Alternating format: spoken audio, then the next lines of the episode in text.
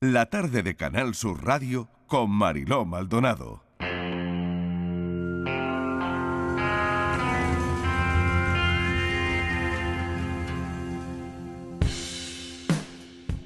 No sé cuántas veces he comenzado a escribir este capítulo y no sé cuántas lo he borrado, pero prometo que esta será la última.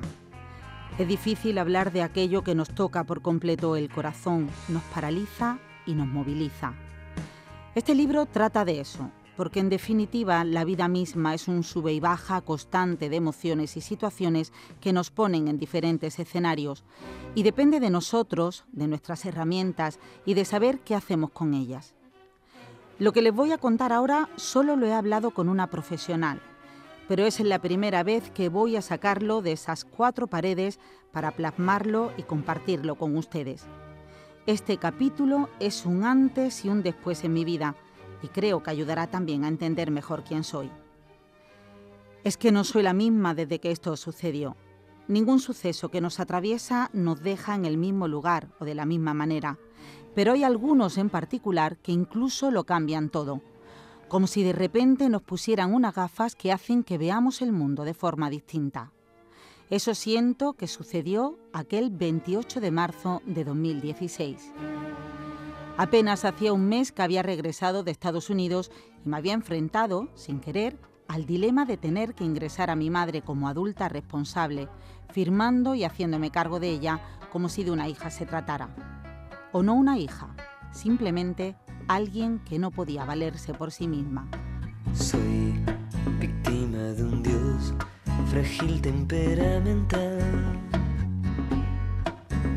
que en vez de rezar por mí se fue a bailar, se fue a la disco del lugar. Vamos a seguir ahondando en esa historia en la que acaban de escuchar porque el libro se llama La guerra de mamá y es de Sol Macaluso. A Sol la hemos conocido por sus directos desde la guerra de Ucrania y ahora como escritora que nos cuenta cómo vivió desde niña, cómo tuvo que aprender a vivir con la enfermedad de su madre, un trastorno bipolar, que afectó directamente a su infancia, a su juventud. Esto tiene muchas consecuencias ¿no? que, te llevan a, sufrir incluso determinados episodios, episodios que cambian eh, tu vida para siempre. Así que mm, hoy para mí es un placer hablar con ella, porque al final es una historia de amor. Una historia sobre cómo el amor a veces nos hace salir de ese pozo oscuro, ¿no? En el que nos mete la vida a veces, ¿no? Y es muy difícil salir y es muy difícil ver la luz. Sol, bienvenida. Gracias por acompañarnos esta tarde. Es un placer charlar contigo. Hola, buenas tardes. El placer es mío. Muchísimas gracias por esa bella introducción que han hecho sobre mi libro. ¿Cómo te sientes ahora? después de haber ah. escrito el libro y después de todo lo que has vivido? Eh, a veces me siento como ajena a mi vida, ¿no? Como que miro las cosas que también lo digo en el libro, como si no fuese la protagonista, sino como una actriz secundaria. Y mirar para atrás y ver todo lo que ha pasado con mi edad es, un poco fuerte, pero, pero sin dudas en este momento me siento muy feliz. Eh, compartir esta historia tan personal, tan íntima con, el mundo, eh, me, quita muchos pesos de encima con los que he cargado durante varios años de mi vida. Claro, Sol, ¿cuándo decides que, lo tienes que contar? Cuando ese momento, ¿no? Como escuchábamos en la narración, em, donde decías, bueno, creo que he llegado a un punto de inflexión donde esto no lo tengo que contar, no lo voy a guardar más. Siempre había estado el deseo latente, también siempre me ha gustado escribir, leer, comunicar, por eso me dedico a lo que me dedico, ¿no? Pero mm, nunca había encontrado el momento ideal. Sí es verdad también que nunca existe el momento perfecto, pero creo que después de mi experiencia en Ucrania, eh, sentí que, que esta historia también cobraba otro sentido en mi vida y que era momento de, de compartirla eh, con el mundo más que nada para poder a- ayudar a otras personas que bien hayan vivido una situación similar en primera persona eh, o como familiares o como amigos o simplemente personas que no conozcan a nadie con, con este trastorno, que no hayan tenido experiencias cercanas a la depresión, al suicidio ni a trastornos de salud mental, pero que eh, puedan sentirse inspirados por, por esta historia y acompañados en un punto también. Mm. Sol, me encantaría escucharte un poco mejor. Eh, debes estar en un sitio donde hay viento y el viento se cuela por el, por el micrófono. Eh, no sé si podemos arreglar em, Sí. esto, si puedes encontrar ahí un sitio algo más. Yo re- creo que Ay, ahora, te ahora oigo me mejor. Ahora Sí. mucho mejor, porque fíjate, se, se estaba metiendo el viento por el micrófono. ¿no? Bueno, vamos con, con esta charla. ¿Cómo, cómo se vive eh, o cuándo te das cuenta? Porque desde pequeñas, desde que eras una, niña, te hacías un montón de, preguntas. Claro, mm, pues, eh, ¿por qué esto me pasa a mí? Eh, ¿Por qué las demás madres tienen mm, otra relación con sus hijas, por qué yo tengo que cuidar de mi madre, por qué tengo que hacer la compra, por qué tengo que hacer este tipo de, de cosas, ¿no? ¿Cuándo, cuándo te das cuenta de todo eso, de que tu infancia era diferente al resto? Pues em, desde una edad muy temprana, creo, pero no de manera consciente, eh, sino como que, como lo que cuento en el libro, iba captando realidades diferentes a, las a la mía, pero bueno, como mi realidad era distinta, nunca me cuestionaba del todo de, bueno, ¿por qué? Hasta que entrando a la adolescencia, cuando uno empieza a tener un poco más de entendimiento, em, percibe ya el mundo de, de una manera diferente, pues ahí hay cosas entonces que, que dicen, bueno, entonces esto que me pasa a mí no le pasa a todo el mundo y, y la relación que yo tengo con mi mamá o el estilo de vida que yo tengo y las responsabilidades que adquirí desde una edad muy temprana no son las que tiene todo el mundo de mi edad tampoco. Y ahí es cuando empiezo a, a cuestionarme y, y a entender que, bueno, que mi historia era diferente, pero me llevó también muchos años de, de trabajo el hecho de eh, que siempre lo había vivido como con mucha culpa, con mucha condena. Y después entendí que finalmente soy una bendecida de, de tener la madre que tengo, de la historia y de, de las cosas que, que he tenido que pasar y que hemos tenido que pasar como familia, eh, porque nos han hecho definitivamente más fuertes y nos han unido también muchísimo más. Claro, fíjate lo que cuentas, ¿no? Que faltan herramientas. Al final, una persona que, que se enfrenta a esta enfermedad, a la bipolaridad de, de su madre desde que es una niña muy pequeña, desde siempre, ¿no? Y la adolescencia, la juventud, todo está ahí, ¿no? Es, es muy difícil manejar el pozo que eso te deja, es muy difícil eh, conseguir esas herramientas por ti misma, es muy difícil manejar la angustia, ¿no? Em, no sé si esto te lleva también a un problema directamente a ti, ¿no? Eh, El no haber tenido herramientas para, pues no sé, para ponerle un nombre a todo esto que, que pasaba en tu casa. Sí, sin dudas, o sea, como, como bien decís, fueron y son muchos años de, de trabajo y mm, entonces eh, es un proceso que siempre digo yo que es como de hormiguita, ¿no? Como que uno en, en una sesión de terapia no puede resolver algo que, que lo angustia y, y demás. Y, mm, y a mí me llevó, en, en mi propio caso, que lo cuento en, en un capítulo del libro, que por eso la introducción que ustedes dan eh, es justamente eso, que yo misma tuve eh, un intento de suicidio, me, tenía deseos de terminar con mi vida en ese momento, pero por la impotencia que a mí me generaba justamente esta falta de herramientas y el hecho de querer ayudar a una persona que amas, como lo es una madre, y no poder, y decir, es que yo quiero hacer todo esto por vos, por, por tu bienestar, por tu salud mental, pero al final no puedo hacer otra cosa que acompañarte y acompañarte desde el lugar que me toca. Y, aprender a lidiar con eso y aprender también dónde están mis propios límites para cuidar de mi salud mental, eh, también fue, fue un trabajo súper importante. No sé si todo esto sirve para, para situarnos, porque tus crónicas desde la guerra de Ucrania, tus directos desde la guerra de Ucrania, no nos han dejado indiferentes. Han sido momentos muy difíciles, pero cuando leía tu libro y cuando repasaba tus crónicas, yo he tenido una manera de, conectar eso, Sol. Mm, lo he conectado y creo que tú también, ¿no? Lo haces en el libro, ¿no?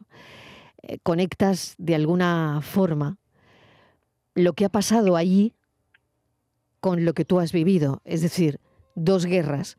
Por un lado, por un lado la guerra, la guerra de mamá, que es como se llama el libro, y por otro lado, la guerra de Ucrania contándolo de esta forma. Lo vamos a recordar. No, creo que nadie está preparado, la verdad. Eh, esta gente la conozco hace más de un mes. Hemos compartido todo el día de, información y, perdón, y, y es muy duro que se tengan que quedar a defender a su país, dejar a su familia y que, que venga alguien y te diga, por favor, llévate a mi hija y, haga, y hazte cargo de ella, que no le falte nada. ¿Qué le vas a decir? No hay palabras. Sol, ¿y qué vas a hacer? ¿Te vas a llevar a la niña? Claro, en mi familia ahora. En mi hermana. Sol. Uno y otro, y otro momento así. Han sido muchísimos, muchísimos momentos así. Y de alguna forma como te decía yo, he conectado, ¿no? Eso que has contado desde Ucrania, con esa sensibilidad que probablemente te ha dejado tu historia personal.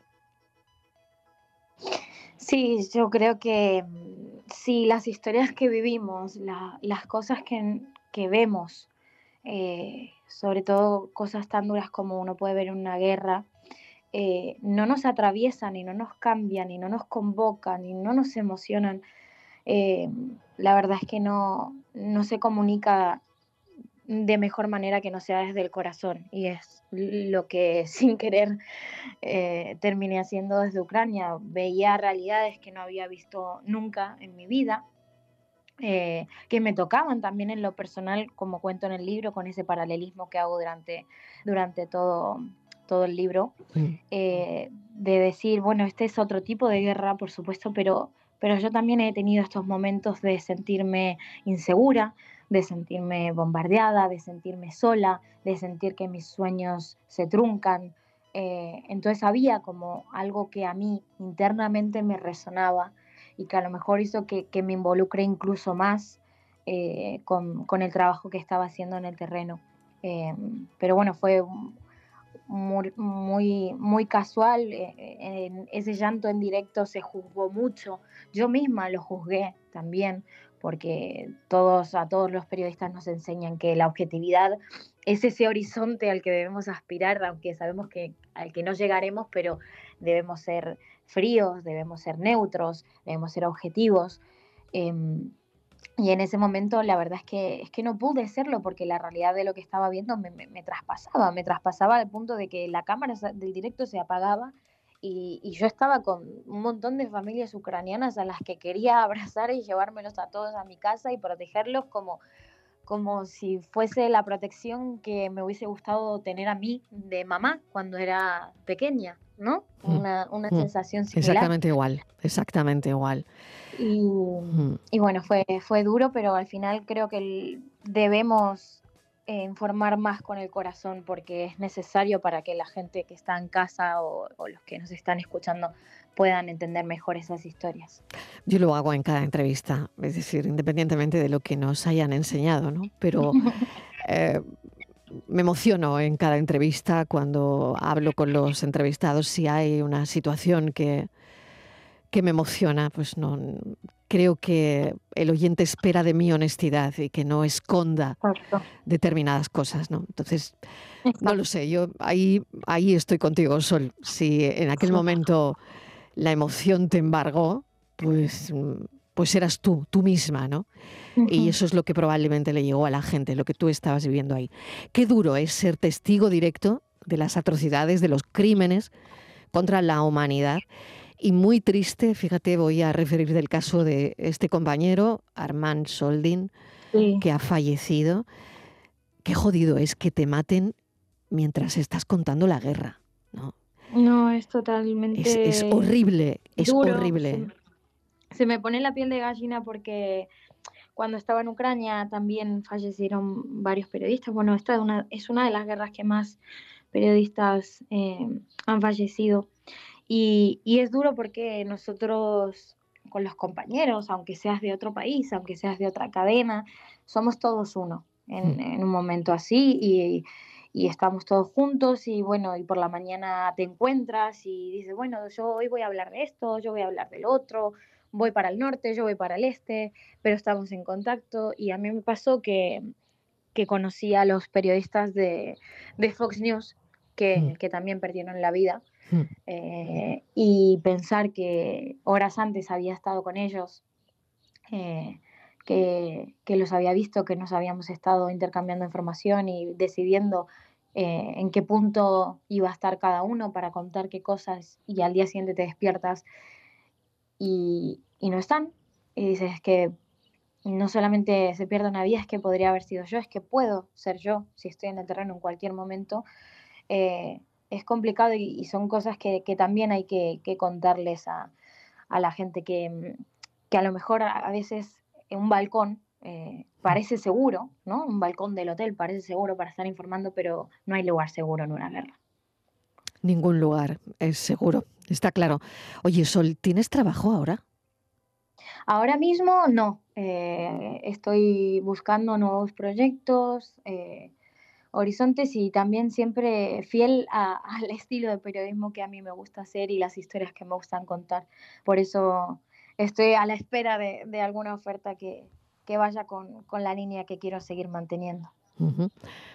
Volviendo un poco a, la historia del libro, a la guerra de mamá, la, la otra guerra, una fue la de Ucrania y otra la que te has atrevido a escribir, ¿no?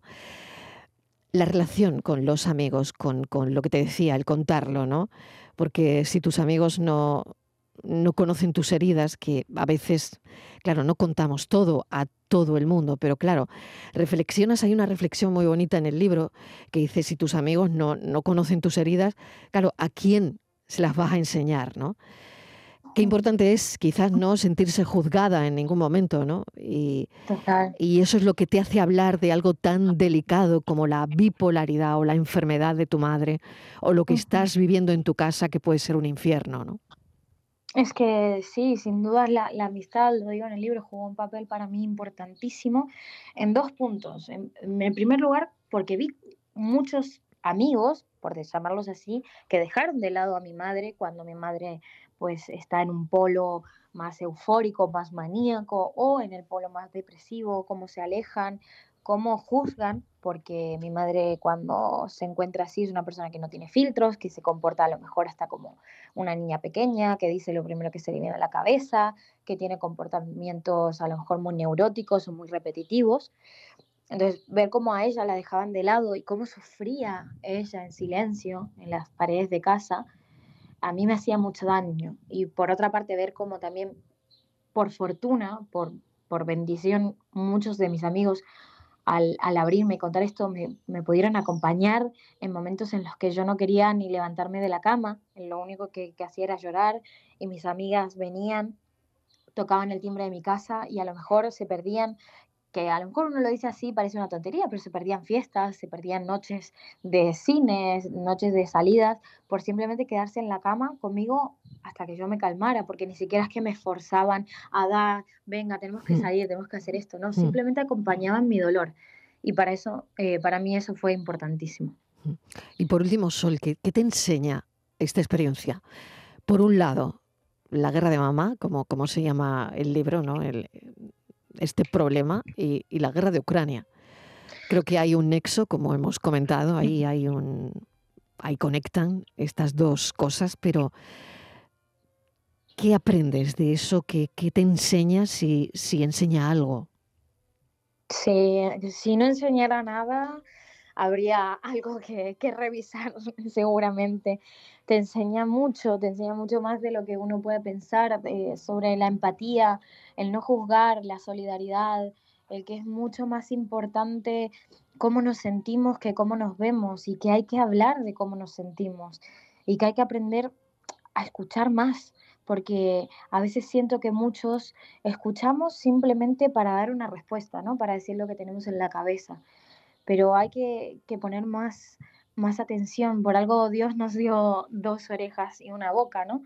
Em, tenemos que ser más solidarios y mirar un poquito más para el costado para poder acompañar en, en las batallas a los demás, aunque no sepamos qué batallas sean. Todos estamos seguramente atravesando alguna. Seguro, y seguro que hay alguien escuchando esta entrevista que por H o por B le sirve, porque también esté atravesando su particular batalla, ¿verdad? Sol, muchas gracias por este ratito de charla, por este rato de conversación. Te deseo lo mejor, que encuentres algo que verdaderamente te motive y te guste hacer dentro del periodismo y que sea muy pronto. Sol Macaluso, gracias, un saludo. Bueno, muchas gracias, ojalá y un beso para todos por ahí. Un beso. Gracias a usted. Adiós.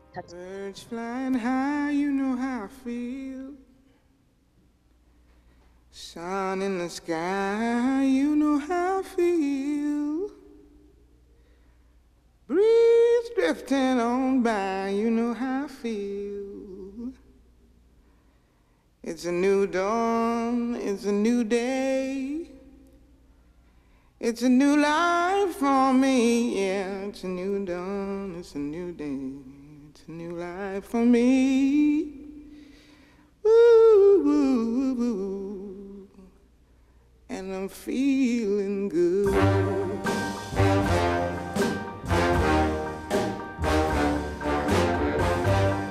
Fish in the sea, you know how I feel. River running free,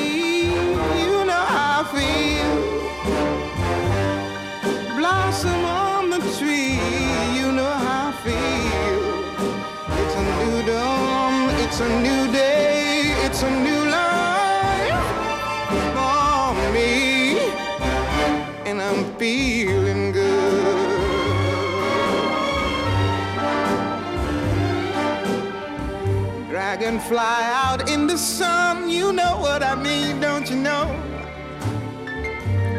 Butterflies all having fun, you know what I mean. Sleep in peace when day is done, that's what I mean. And this old world is a new world and a bold world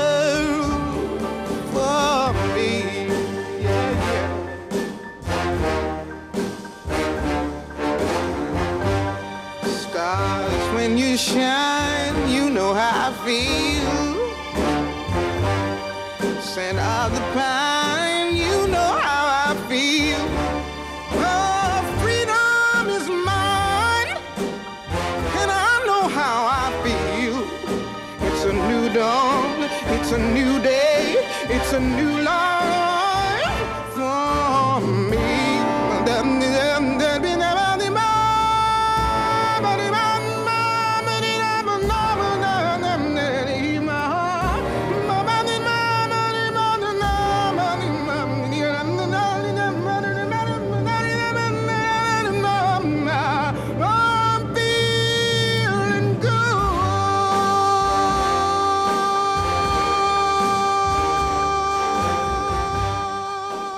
tarde de Canal Sur Radio con Mariló Maldonado. También en nuestra app y en canalsur.es.